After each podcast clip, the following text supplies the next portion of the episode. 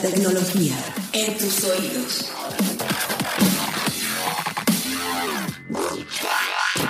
...343 Hola, muy buenos días, muy buenas tardes, muy buenas noches, escuchas donde quiera que nos estén escuchando y a la hora que nos estén escuchando. Bienvenidos a una nueva edición de 343, el sonido de la tecnología en tus oídos. Mi nombre es Gabriela Chávez, reportera de tecnología de Grupo Expansión y como siempre es un placer que me acompañe. Carlos Fernández de Lara, editor de tecnología de Grupo Expansión. Gaby, sigo enfermo. La verdad es que espero que los escuchas de 343. Te van a contar un poquito gangoso. Exactamente. Me, me, escuchan un poco gangoso o me escuchan con una voz un poco más sexy. Este, ya nos estarán comentando con el hashtag 343 podcast en arroba expansión MX en Twitter. Pero también estamos en Facebook como expansión. Ahí también nos ponen el hashtag 343 podcast. Y bueno, comentan sobre mi voz, me dan algunas para ver cómo puedo ya empezar a salir de esto. A ver, ¿qué, tecito mágico? Eh, Exactamente, ¿qué te me puedo tomar? ¿Qué podemos hacer para que el próximo 343 ya sea yo otra vez? Y de nuevo, Gaby, pues este, como siempre, cada semana, la verdad es que, bueno, antes de empezar, justamente, ya tenemos un par de fans, entonces por ahí agradecemos a quienes nos está escuchando, muchísimo, ¿no? Muchísimo, muchísimo. Recibimos esta semana pasada un par de comentarios en Twitter y en Instagram de, gente que ha estado arrobando y, y usando el hashtag 343 podcast. Y muchísimas gracias por, por aguantarnos, por comentarnos, por por escuchar este podcast. Totalmente, hay un saludote a Fer, eh, a Pam y a algunas otras personas que nos están escuchando. Gracias por, por escucharnos. No dejen, no le quiten ese corazoncito ahí a Spotify. En 343 estamos, entonces no nos dejen de escuchar, no dejen de comentar y criticarnos.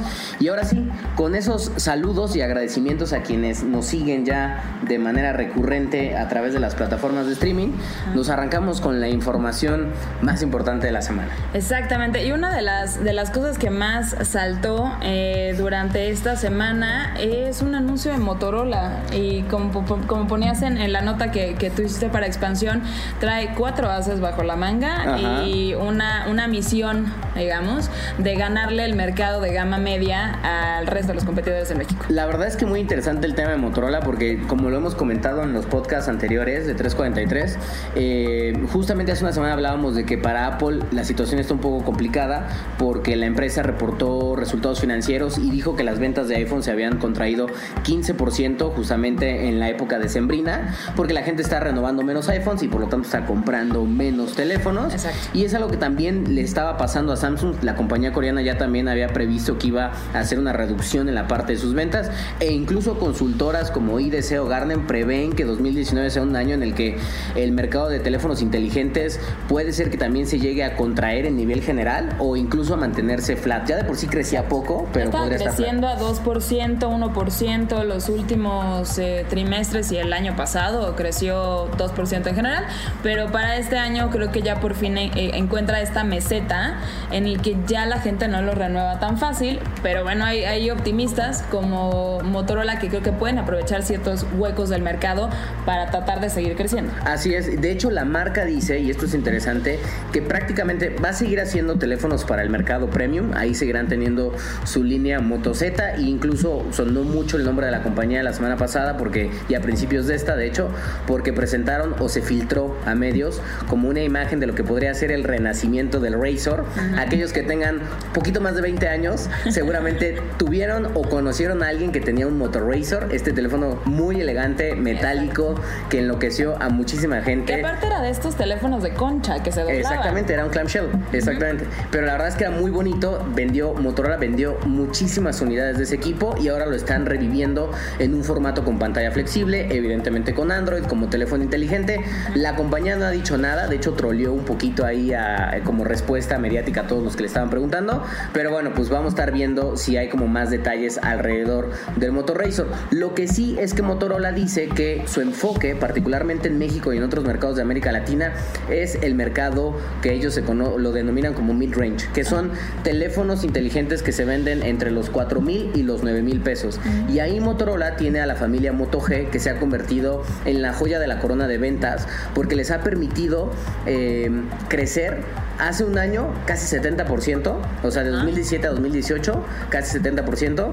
y el año pasado crecieron 29%. Es decir, cuando el mercado se contrajo 2% aquí en México, Motorola logró incrementar sus ventas 30%. Y lo que decían es que México es el único país a nivel global en donde la compañía se pelea el primer lugar, o sea, está alternando de repente de los meses con eh, Samsung, que es la compañía que tiene la mayor participación de mercado y ya de acuerdo a cifras de DSU, casi 30%, 25% del mercado. Y eso lo hace una apuesta muy interesante porque justo si ves lo que dicen las consultoras como IDC, como SIU y demás, eh, dicen que la banda de, de precio más alta es a la que los mexicanos deciden endeudarse. Pero esta, esta gama media, el mid-range, pues tampoco es como que te cueste 3 pesos. Entonces, si ya tienen características premium los teléfonos, la gente sí está empezando a adoptarlos eh, más y puede ser, pues vaya, muy interesante que como un underdog ahí empezó a, a crecer, a crecer y ya tiene un porcentaje bastante significativo del mercado mexicano. Ahora, no sorprende porque de hecho sus otros dos competidores chinos, porque recordemos que Motorola era una empresa estadounidense, después la compró Google y ahora forma parte de Lenovo, que es una empresa china. Este, eh, Huawei y Xiaomi. Xiaomi está haciendo una inversión muy fuerte en México. Dijo que va a estar aperturando 20 tiendas físicas para traer teléfonos y otros acce- accesorios. Y Huawei, además de estar vendiendo muchas sus unidades del P20 Lite y el Mate 20 Lite, que son unidades que están justamente como llegando a ese precio, trajeron su marca hermana conocida Pues como Honor. Honor, que justamente le pega a ese mercado. Entonces, prácticamente vemos ahí a esas tres marcas gigantescas, sumado además de Alcatel y lo que ya tiene eh, Samsung. Y yo creo que por qué está creciendo este mercado, y tiene un poco sentido lo que decía la gente de Motorola, algunos analistas, es la tecnología ya llegó a un nivel de madurez, Gaby, en Sí, donde puedes tener muy buenas funcionalidades sin tener que gastar 25 mil o 30 mil pesos por un teléfono. Ahora, eso no significa que un S9 o un Note 9 o un iPhone 10S Max sea mejor que el Moto G. Probablemente sí, porque esas pequeñas ventajitas este, sí Es le dan mejor cámara, premium. mejor pantalla, eh, algunos mejor forma de grabar video, eso lo hacen súper premium. Pero el tema es que para la mayoría de los consumidores, sobre todo en México, esas, esos puntitos adicionales ya no justifican invertir 15 mil pesos adicionales en un. Exacto, porque lo que más haces con, con tu teléfono, a lo mejor, eh, a lo mejor nosotros salimos un poquito de la, de la regla porque ñoños, pero vaya, lo que más hace la gente con su teléfono es mandar mensajes eh, por WhatsApp, usar redes sociales como Facebook, Twitter y demás, y pues tomar fotos, recibir a lo mejor uno que otro mail, no todo el mundo hace esto, no todo el mundo trabaja eh, como heavy user desde su teléfono, entonces realmente Claro. te sirve muy bien un teléfono de, de gama media para hacer tu día a día. Totalmente. Tomen en cuenta que estos equipos, sobre todo la nueva familia eh, de los G7 que presentaron justamente el G7 Power, el G7, P- el G7 Play, el G7 normal y el G7 Plus, todos estos equipos corren con un procesador de Snapdragon de la familia 630, que la gran realidad es como decía, sin meternos y vernos muy geekies para no espantar a otros podescuchas. ¿Qué significa esto? Prácticamente todas las aplicaciones que mencionó Gaby, que son el 80% de las apps que utilizamos todos los días, van a correr de manera perfecta Exacto. dentro de la aplicación. ¿Qué no va a correr? fotos van a ser Exactamente, las fotos van a ser decentes. todo bien. ¿Qué no va a correr? Fortnite no va a correr o algunos otros videojuegos porque demandan por GPU, o sea, Ajá. le piden al procesador cierta cantidad de núcleos que ese procesador no tiene, pero la gran realidad es que yo sí soy fanático de Fortnite, ahí agréguenme por favor, pero pues no mucha gente, o sea, entonces creo que llegar a esa gama les ha permitido mucho seguir vendiendo unidades y seguir comprando. Sí, exacto. Y entre los precios, creo que el más alto es el G7 Plus, que tiene o va a tener un precio de 7.599 pesos. Entonces ni siquiera llegan a la parte más alta del mid-range, que serían 9.000 pesos. Y este y el más barato está en 4.599. Entonces, bueno, es, es una buena opción. Sí, y la verdad es que digo, ya estaremos sacando la reseña ahí en expansión.mx diagonal tecnología para que les contemos todo lo que hay alrededor de, de los nuevos teléfonos de Motorola. Pero interesante que una compañía que ya no suena tanto a nivel global, porque a nivel global pues uno piensa en tres marcas, ¿no? Piensa en Samsung, Apple y Huawei, o más bien en Samsung, Huawei y Apple actualmente, Ajá. en términos de volumen de unidades, y después viene Xiaomi, y por ahí llega Oppo también. Bueno, Motorola, al menos en América Latina, sigue teniendo un nombre muy fuerte, este, y los consumidores siguen comprando muchísimos de estos equipos. Entonces, habrá que ver cuál es la estrategia que trae Huawei Huawei y Xiaomi justamente para tratar de desbancar a Motorola, que pues ellos tienen porcentajes de participación de mercado mucho más pequeños. Y te apuesto que con el esto de, que va a revivir el Razer, que ya veremos si sí si, sale eh, algo de nostalgia pronto. Yo creo que Ese sí, ¿eh? componente de nostalgia sí va, creo que, a, a poner otra vez la marca como, como tal en el radar. Eh, estaba leyendo justo algunas notas alrededor de- del posible lanzamiento del, del Razer, que posiblemente pudieran hacerlo este mismo febrero. Y me acordé del lanzamiento de, de Nokia en el mobile del año pasado, que lanzaron el. Claro, el- que revivieron el teléfono de Exacto, Matrix. el de Matrix. Entonces, toda esta onda de pantallas flexibles, teléfonos, eh, vaya, plegables y demás, y esto con un componente de nostalgia, creo que podría ser una buena sorpresa para este inicio de año. Totalmente. La verdad es que en mis redes sociales muchas personas me empezaron a comentar con la imagen del Motor Racer de nueva generación de, oye, este sí me interesa, ¿cuándo Ay, va a sí llegar? emociona. Ya lo probaste. Yo también estoy sinceramente emocionado por ahí. Vi que sacaste un datito de que al parecer los rumores dicen que Motorola va a ser cerca de 200 mil unidades. Exacto. Y el precio, ahí quizás desemocionense un poquito muchachos, porque va a costar cerca de 1.500 dólares. Esto según reporta Wall Street Journal, es algo que no está confirmado al Exactamente. 100%, pero bueno, a la- o sea, sería un teléfono de ultra lujo, como ultra nostalgia y pues... Eh, as- así es. Y piensen que tiene nueva tecnología, como una pantalla flexible, que además, además ya lo habíamos platicado en el CES y en algunas otras cosas que veníamos tocando en 343, pues es una tecnología muy nueva y por ende es una tecnología muy costosa. Entonces, ahí coméntenos en hashtag 343 podcast si tienen un Moto G que les ha parecido, lo aman, lo odian, siguen comprando las nuevas familias o de plano ya no compran nada de Motorola, cuéntenos qué celular tienen, cuéntenos si ya tienen 1500 dólares apartados para comprarse el Moto Razr, cuéntenos si nos quieren regalar uno a mí y a Gaby, ahí hashtag 343 podcast y luego pasamos al otro temita Gaby, confeti en Facebook. Todos los Ay, días lo he visto.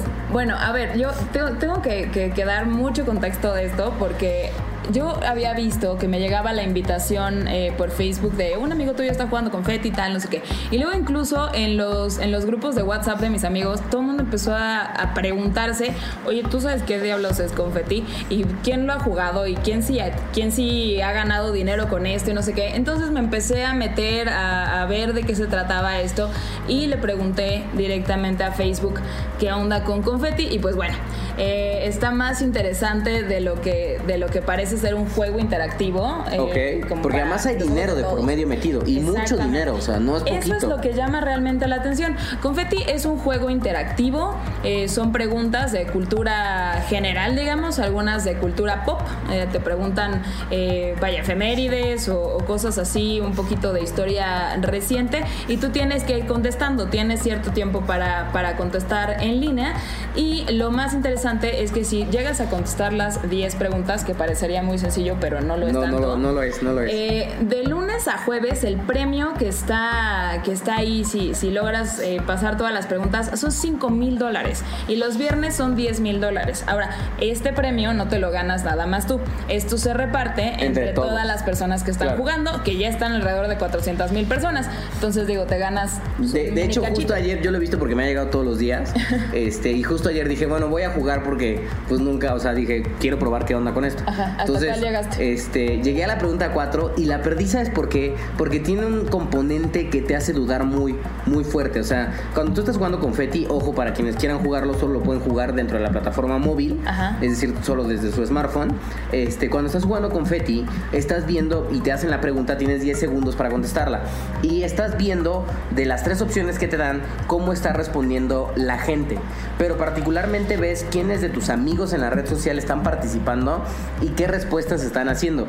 Yo ayer morí justamente porque preguntaron cuál fue la cuál fue el último país que retiró como el banning o la prohibición a la televisión y las opciones eran creo que Arabia Saudita, eh, Bután y Corea del Norte. ¿Y cuál era? Era Bután y yo sabía que era Bután porque en Corea del Norte sigue estando prohibida en grandes a gran medida la televisión sí, sí. porque de hecho es muy famoso que eh, personas no conocen Hollywood y la manera de llegar a Hollywood es incluso una violación y, y pueden incluso colgarte en una plaza pública si andas viendo películas hollywoodenses y todo eso. Entonces muy tenebroso, pero yo sabía que era Bután, pero empecé a ver a todos mis compañeros, personas que de repente digo, En este las que sí confías. en las que sí confío y dije, todos están votando por Corea del Norte y entonces como que dije, no, voy a votar por Corea del Norte y en ese momento mueres. O sea, Y, ya, y puedes seguir Claro, eh, viendo no el, el juego, pero ya no estás, y jugando, vaya, pero ya no estás participando por este jugoso 5 mil dólares o 10 mil dólares. Y de hecho, ayer justamente en la transmisión había cerca de 500 mil personas conectadas. Es un montón. Es un montón de personas. Ya no sé, porque yo me salí, ya no, no, no me fijé hasta dónde y, si alguno de mis amigos logró llegar hasta el final. Pero una cosa me da mucho la atención, Gaby, es de, ¿de dónde está saliendo el dinero detrás de Confetti? Pues justo esa es como la gran pregunta y algunos medios al inicio habían dicho que era por parte de, de productoras que estaban ahí metidas en el juego, tal, no sé qué, pero no, quien está financiando todo esto, toda esta lana cada semana es Facebook directamente. Eh, ellos nos confirmaron a través de una, entrevista realizada por correo electrónico que toda la plataforma eh, del, del dinero que se da en, Confetti lo están haciendo ellos y todo esto parte de una estrategia de negocios porque Confetti es parte de Facebook Watch que es Ah. una plataforma que Como de lanzaron, televisión. exacto que Ok. lanzaron el año pasado para empezar a promover sus contenidos originales fuera del feed o sea que tengas una especie como de YouTube como de Netflix contenido original Totalmente. de Facebook pero muy enfocada a juegos eh, y que no la veas directamente en tu entonces que este- ah, te acerques a ella y Ajá. tengas esta otra experiencia aparte dentro de, o sea, es parte de Facebook, pero es como otra plataforma. Una pantallita aparte, pues. Ajá. Pero sí, todo, todo es dentro de la misma plataforma móvil de la, de la red social. Y Confetti eh, fue el primer in- eh, intento, llegó a, a México a finales del año pasado. Y ahora, eh, a partir de jueves 7 de febrero, que es justo hoy que estamos grabando este, este podcast, eh, se lanza un nuevo, eh, un nuevo contenido original para Facebook Watch que se llama World's Most Amazing Dog, que va a ser una suerte de reality de, de- de perros, que tú podías mandar tu video de la audición de tu perro haciendo cosas raras, extraordinarias o chistosas. Y al final va a haber también un premio de 100 mil dólares para quien tenga el perro más extraordinario.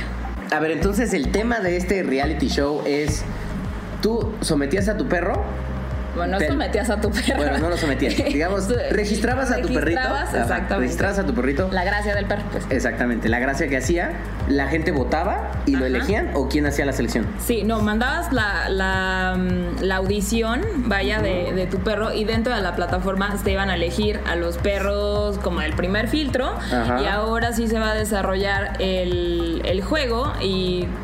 eh, vaya, contando votaciones de diferentes dinámicas que se van a hacer, se va a elegir en algún momento al este al ganador de este premio que ya les contaba que es de 100 mil dólares al perro más extraordinario. Maldición, ya no pude inscribir a la Duki, pero bueno, pues ya se me fue esa oportunidad, mis queridos podescuchas.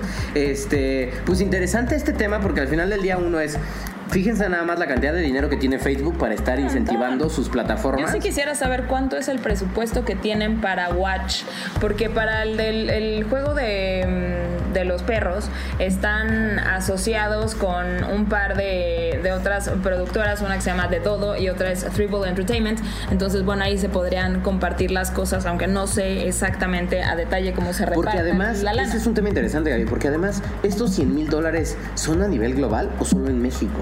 No, esto es en todo el juego en general, como anunciaron. Esto es una cifra general. Ok, porque en Confetti, Confetti también está funcionando en Estados Unidos, ¿no? Sí, pero eh, funciona, pero funciona similar, de manera similar. Eh, en Confetti estos 5 mil dólares o 10 mil dólares es como la bolsa general que hay. Por eso, vaya, si se conectan 400 mil personas o 500 mil personas, no te llevas tú esos 5 mil dólares, sino se reparte. Entre todos entre ellos. todo el mundo, entre todas las O personas. sea, que digamos, no hay ahí. otra bolsa de confeti para la gente que está en Estados Unidos. No, no, Ah, no. ok, ya entendí. Exacto. Sí, como todo estaba en español, todo está súper mexicanizado. Sí, o lo sea- regionalizaron a partir de finales del año pasado. Ajá. Que eso, eso también es interesante, porque en México, eh, vaya, si ves por ejemplo las cifras de YouTube, en México se consume muchísimo contenido de, De hecho, video. creo que éramos, estamos en el top 5 de países que más YouTube consumen a nivel global. Exacto, entonces suena atractivo que Facebook lo haya eh, regionalizado, porque aquí vaya que hay mercado Ajá. para, para nosotros que nos encanta pasar 3, 4 horas al día ahí viendo contenido. Perdiendo tiempo. Bueno, pues interesante porque también Facebook tenía una aplicación para televisores inteligentes que era Facebook TV y justamente lo que quería era empezar como a mover eh, contenidos originales dentro de esta plataforma. Me imagino que no han despegado como la red social esperaba y entonces dijo, bueno, ¿por qué no le metemos una lanita? El follow the money de la gente y entonces vamos quizás a empezar ahora sí a construir la plataforma para tener eh, ojos, ¿no? Y entonces a partir de ahí empezar a apalancar otro tipo de servicios y otro tipo de contenidos, quizás ya no vinculados a dinero, pero eventualmente que ellos puedan pautar con anunciantes. O vinculado a cierto tipo de comercio móvil, que también es otra de las estrategias que podría aprovechar Facebook, eh, según los analistas, en su futuro cercano. Entonces, pues ya veremos de qué otras formas Mark Zuckerberg nos tiene ahí cautivos. Pues bueno, pues igual, de nuevo, hashtag 343 podcast, cuéntenos si jugaron confeti, cuéntenos hasta dónde se quedaron, cuéntenos si alguno de ustedes logró contestar las 10 preguntas, si no le hizo caso a sus amigos, este, y cuánto ganaron, sería interesante saber. Por ahí ya creo que incluso crearon una página, justamente ayer estaba viendo en Confetti que crearon ya una página este, de fans de Confetti, en donde la gente sube sus videos de cómo pues, se entera que gana, recibe el dinero, etcétera, etcétera. Entonces, interesante esta nueva dinámica que está generándose a partir de la red social y seguramente será una de varias que vamos a estar viendo hacia adelante. Sí, es uno de los, de los esfuerzos que, que se ve que va a ser más la, la compañía durante este año, pero bueno, mientras estos, estas personas de Facebook tratan de, impulsar contenidos originales. Otra cosa que trataron de impulsar, y eso lo, lo, lanzaron en F8 del año pasado, por ahí de abril, fue una función de dating que también es otro mercadazo y un negociazo. Y ahora que ya viene el 14 de febrero. Hashtag Forever Alone, hashtag con mi pareja.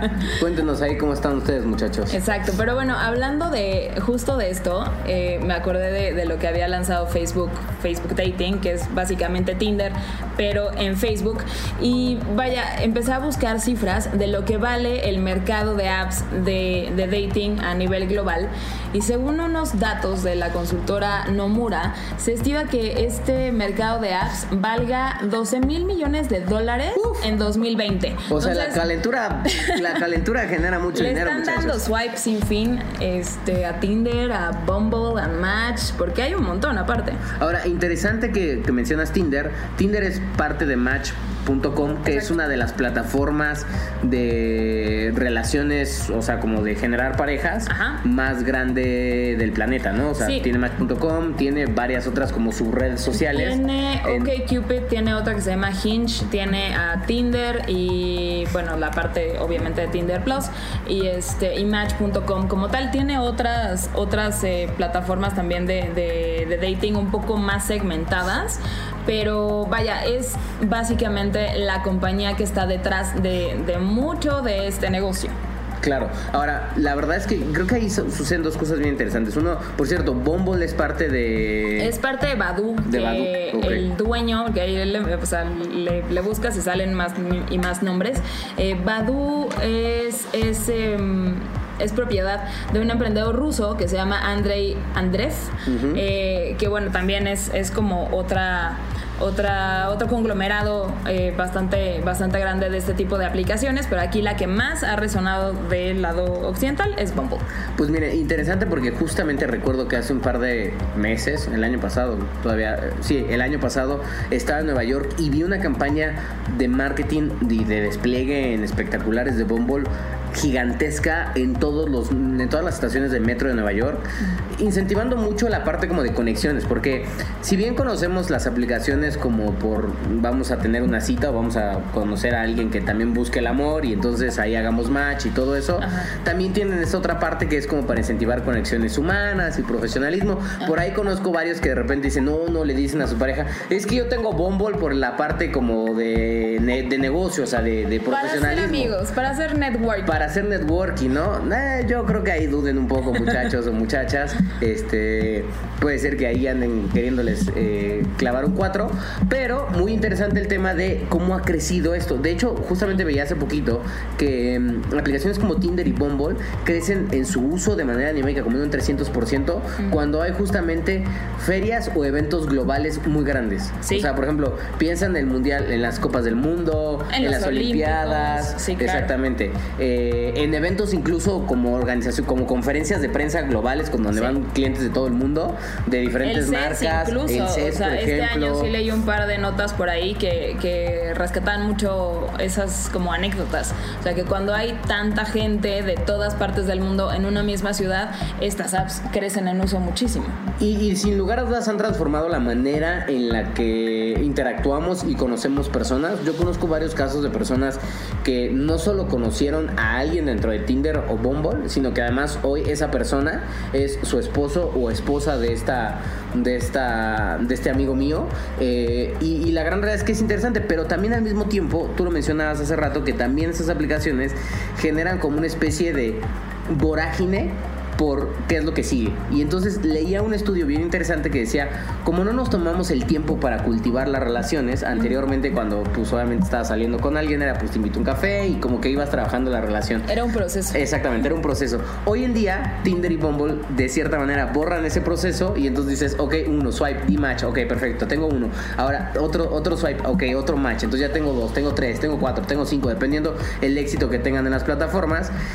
Y de repente tienes seis, siete citas a las cuales pues ninguna le estás dando la atención que realmente requiere para ver si esa persona se puede convertir en, En algo más. Exactamente. Exacto, sí, esta, esta cultura como del, del swipe y como de ir coleccionando matches, eh, es, es muy, muy raro cómo está cambiando la, la dinámica de las, de las relaciones, que sin duda la ha transformado. E incluso hay una nota, me acuerdo mucho ese, bueno, una nota en un reportaje de Fast Company que les sacaban hace, yo creo que casi dos años, que hablaba del algoritmo dentro de estas plataformas, que además de que la manera en la que las usas cambia tu manera de, de fijarte en las personas o el, el- el valor que le das a hacer una conexión con alguien, los algoritmos te iban a ti categorizando con otro cierto tipo de gente, por raza, por nacionalidad, Mm. O sea, incluso te iban desplegando por- personas que sabían que ibas a ser como más Incluso propenso a decía el artículo que como por nivel de guapura, entonces eso limita las 10. opciones. Ahí ustedes hagan un ranking de dónde estarían parados en esto. Exactamente. Este, pero eso también, eh, no sé, como que eh, mueve, mueve mucho realmente que motiva a, a una persona a hacer match con otra dentro de, de una plataforma de estas, porque si al fin y al cabo un algoritmo es quien te está diciendo con quién tienes posibilidades. Claro. Y no por eso sospecha que vemos capítulos como Black Mirror en donde hablan No, mucho bueno, de este ya. tipo de relacionamiento humano que tenemos. Pero hablando del lado de negocio, tiene todo el sentido que sea un mercado que para 2020 vaya a valer cerca de 12 mil millones de dólares. Porque si se fijan, tanto Tinder como Bumble tienen opciones que no son baratas, o sea, son suscripciones mensuales o semestrales o anuales que generalmente están arriba de los 100 pesos. Entonces imagínense que ustedes están gastando en un Netflix mensual, pero de Tinder, para saber qué personas les dieron like y ver ustedes como mejorar su nivel. Exacto. Yo conozco varios amigos que sí y amigas que sí pagan por el servicio. ¿Y cuál es el Este, resultado? Pues Digo, no sé, saber. o sea, la verdad es que por lo que ellos me dicen es particularmente lo aplico o lo utilizo cuando voy a viajar a otro país Ok. porque me permite cambiar mi locación y entonces empezar a ver personas este de ese país o de esa ubicación para que cuando vaya yo ya tenga varios match en mi haber y entonces pueda tener una serie de citas y alguien me enseñe de paso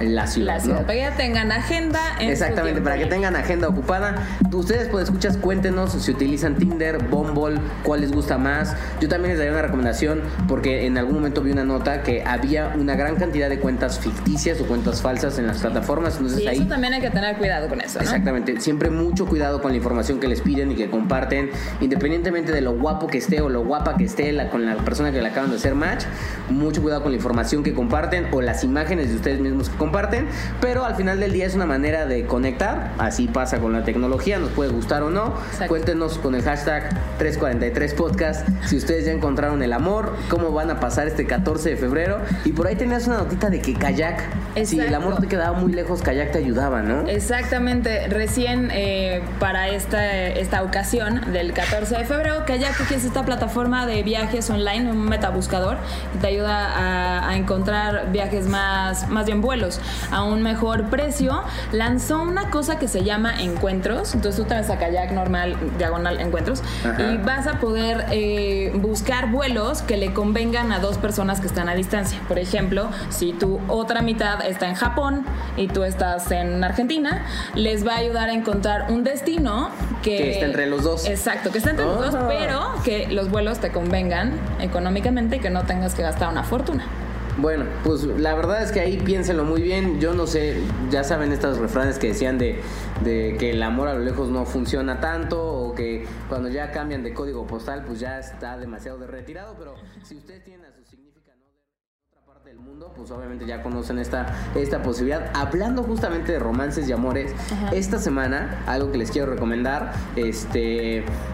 Para también tener un poco más de seguridad, WhatsApp por fin habilitó una función que muchos usuarios estaban pidiendo desde hace varios años, que es la posibilidad de proteger vía la huella digital, tu huella digital o en el caso de tener un iPhone 10 para arriba, este, con tu rostro, El reconocimiento es- facial. exactamente, reconocimiento facial, tus chats de WhatsApp. O sea, hoy en día, si tú tenías con contraseña tu teléfono, pues obviamente, mm, cual- digamos, cierto extraño no podría acceder al contenido. Claro.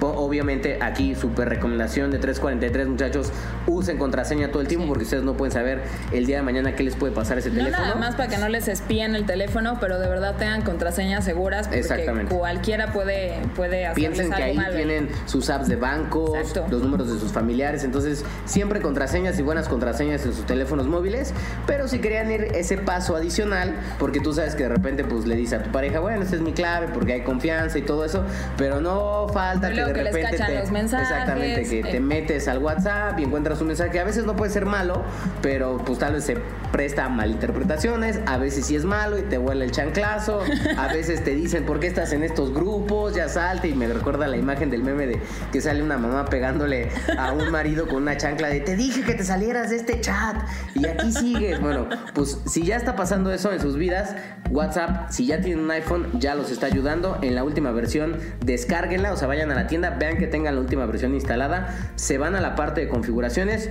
en configuraciones se van a privacidad y ahí en privacidad hay una nueva función que se llama Screen Lock o bloqueo de pantalla y les va a pedir que cada vez que ingreses o que abras la aplicación tengas que poner tu huella digital si tienes un iPhone 5, 6, 7 o 8 o tu rostro si tienes iPhone 10, De 10S 10. o Ajá, 10 exacto, o sí. 10R. Y la función se supone que va a estar llegando pronto, ya está en beta, pero va a estar llegando pronto para dispositivos con Android.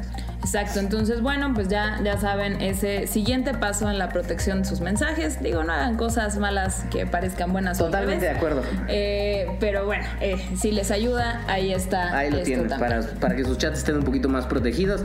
Y bueno, pues yo creo que con eso eh, Con terminamos eso este 343. nos despedimos de este 343. Eh, muy contentos de verdad y reiteramos los saludos eh, a quienes nos han estado escuchando constantemente estas últimas semanas. Les agradecemos enormemente y nos escuchamos la próxima semana. Así es, no se les olvide, una vez más, el hashtag 343 podcast, ahí en arroba expansión MX y estamos en Facebook como expansión, también con el mismo hashtag. Gaby, gracias. Gracias a ti. Carlos, que te mejores. Sí, ya, por fin. Bye. Bye.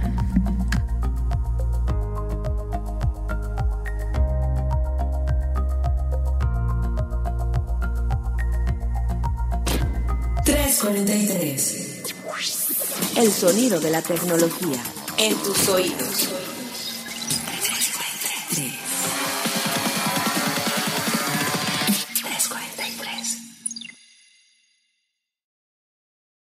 Ever catch yourself eating the same flavorless dinner three days in a row? Dreaming of something better? Well, HelloFresh is your guilt-free dream come true, baby. It's me, Kiki Palmer. Let's wake up those taste buds with hot, juicy pecan-crusted chicken or garlic butter shrimp scampi. Mm. Hello Fresh. Stop dreaming of all the delicious possibilities and dig in at HelloFresh.com. Let's get this dinner party started.